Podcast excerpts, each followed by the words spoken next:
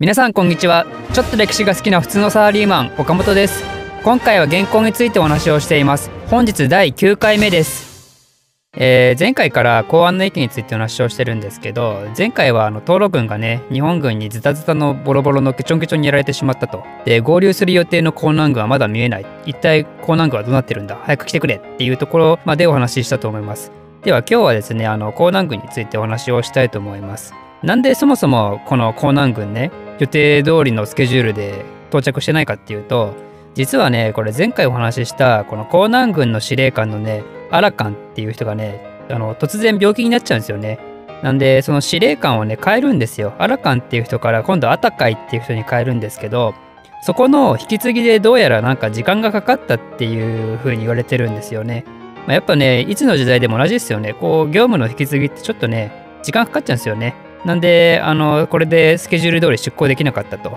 あ、詳細よくわかんないらしいんですけどね。で、しかもこのアタカイっていう人に変わったはいいんですけど、なんか記録を見る限りね、このアタカイっていうのは実際に船に乗ってなかったっぽいんですよね。なんで、まあ司令官は司令官なんですけど、そのね、副将の半分子っていう人がいて、この半分子、アタカイとか半分子とかなんか日本語っぽいですけど、このね、半分子がね、あの、実質の司令官だったということらしいんですよね。で、もともと江南軍と東路軍は壱岐で集合って話だったと思うんですけど、この江南軍実は壱岐じゃなくてね、平戸島っていうところに向かうんですよ。で、あの、壱岐にいるね、まあ、東路軍に一応平戸島集合だよってことはあの事前に伝えたと。事前っていうか、あの出発して先にね、先遣隊みたいなのを送って、壱岐から、えー、平戸島に変更だっていう話は伝えてあると。で、東路軍ですけど、前回、あの、日本軍にやられてね、あの、壱岐まで、壱岐島まで交代したよって話をしたじゃないですか。で、それで、この先遣隊からね、平戸島集合っていう話を聞くまで、まあ、この壱岐でもね、同様にまたボロボロにやられてたんですよ。で、それで、江南軍が平戸島に到着したよっていう情報を聞いて、で、東路軍は壱岐をね、捨てて、また平戸島を目指すと。で、いよいよね、この平戸島でこの2つの軍が合流するわけですよ。で、まあ、あの、実際に合流したのは、あの、まだ平戸島じゃなくて、あの、なんだっけ、高島っていうところらしいんですけど、この平戸島と高島って両方とも長崎県で、太宰府からね、ちょっと外れてはいるんですけど、まあ、大体そこら辺にプカプカしてたと。で、この高島沖でね、今度はあの、海戦が始まるんですよね。で、本当はこの東路軍も江南軍も合流した時点で、九州の、あの島にね、九州本島にね、九州本島って言い方で合ってんのかなあの、九州の、あの、九州ね、九州の島っていうか九州ね、九州に上陸する予定だったらしいんですけど、なんかね、こう、東路軍ボロボロにやられてたこともあるし、で、多分この海戦でもね、ちょっと有名な人が殺されちゃったりとかしてね、なんかビビって進めなかったらしいんですよね。で、あと、この辺って波が強かったみたいで細かいとこ行けなかったとか、そういう事情もあったらしくて、だから本島、本島、だから本島って言い方だったのか分かんないけど、その九州上陸はしないで、この高島にね、停泊するらし、停泊したらしいんですよ。で、その高島で、この陸上戦に備えて準備をしだすと。元軍がね、この準備に際してやったことっていうのは、こいつら戦艦いっぱい持ってきたでしょあの、前回お話ししたと思うんですけど、4400艘ぐらいあったと。まあ実際にどんくらいその高島付近にいたのかわからないんですけど、まあそのね、戦艦をね、紐で、紐、紐かどうか知らないですけど、あの、縛ってね、これを大きな砦にしたんですよ。だからこの船をねガチガチにこう固めたと。近距離で。この作戦ってなんかあのフラグ感じません？やばそうなフラグ感じません？あの全くね同様なことをして失敗した例がね過去にあるんですよ。それはねあの有名な三国志の石壁の戦いなんですけどこれもねあの義がやらかしたんですよね。こいつらもね、船をガチガチに縛って、そうやって縛ることによって船が安定して陸のように戦いますぞ、みたいな、そういうことを言われて、まあ騙されて、そういう作戦をするんですけど、実際にはその船を燃やされてね、あの諸葛亮があの神の力を使って、えー、風を起こすと。で、それで火が舞い上がっちゃって、止まらなくてボロ負けしたよっていう、まあそういう痛い歴史があるんですけど、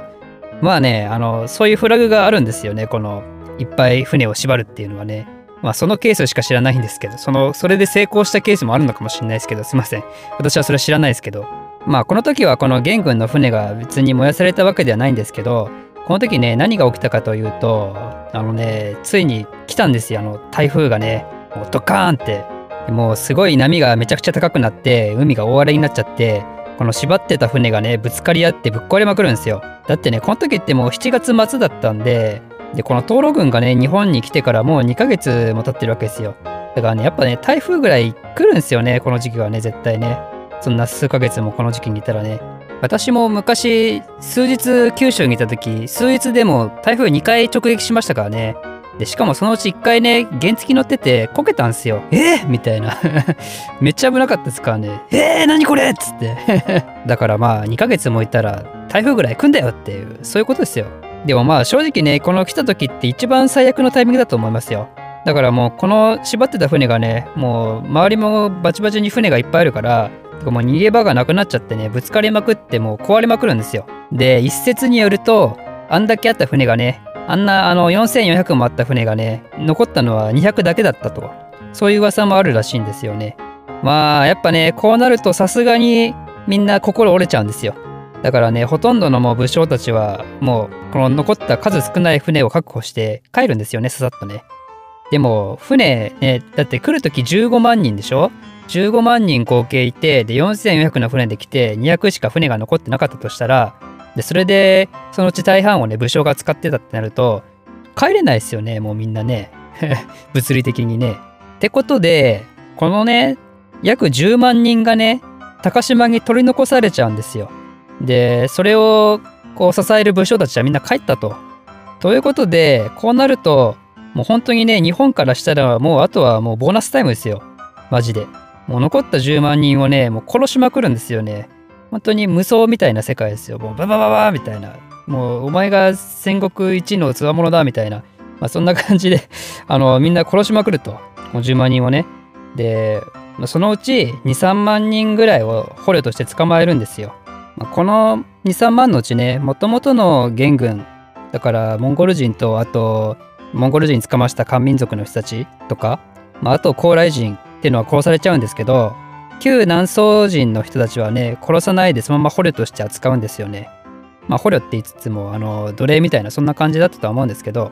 やっぱここでねあの友情パワーが発揮されるわけですよ。いややっぱ信じてよかった日本と南宋の友情みたいな。まああの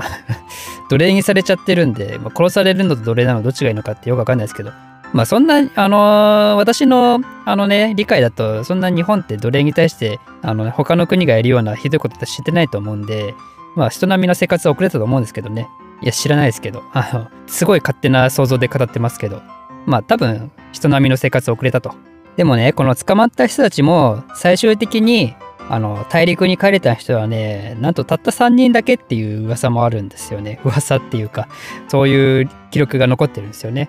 でそれと別にあの高麗の記録だとあの捕まってから逃げ出してで高麗に着いたっていう人が11人いたとそういう記録もあるんでまあね結局この10万人高島に取り残されたでしょ？でそのうちほとんど殺されてであと残ったやつも捕虜にされたけど帰れたやつはたった14人だけだとって考えるとすごいですよね。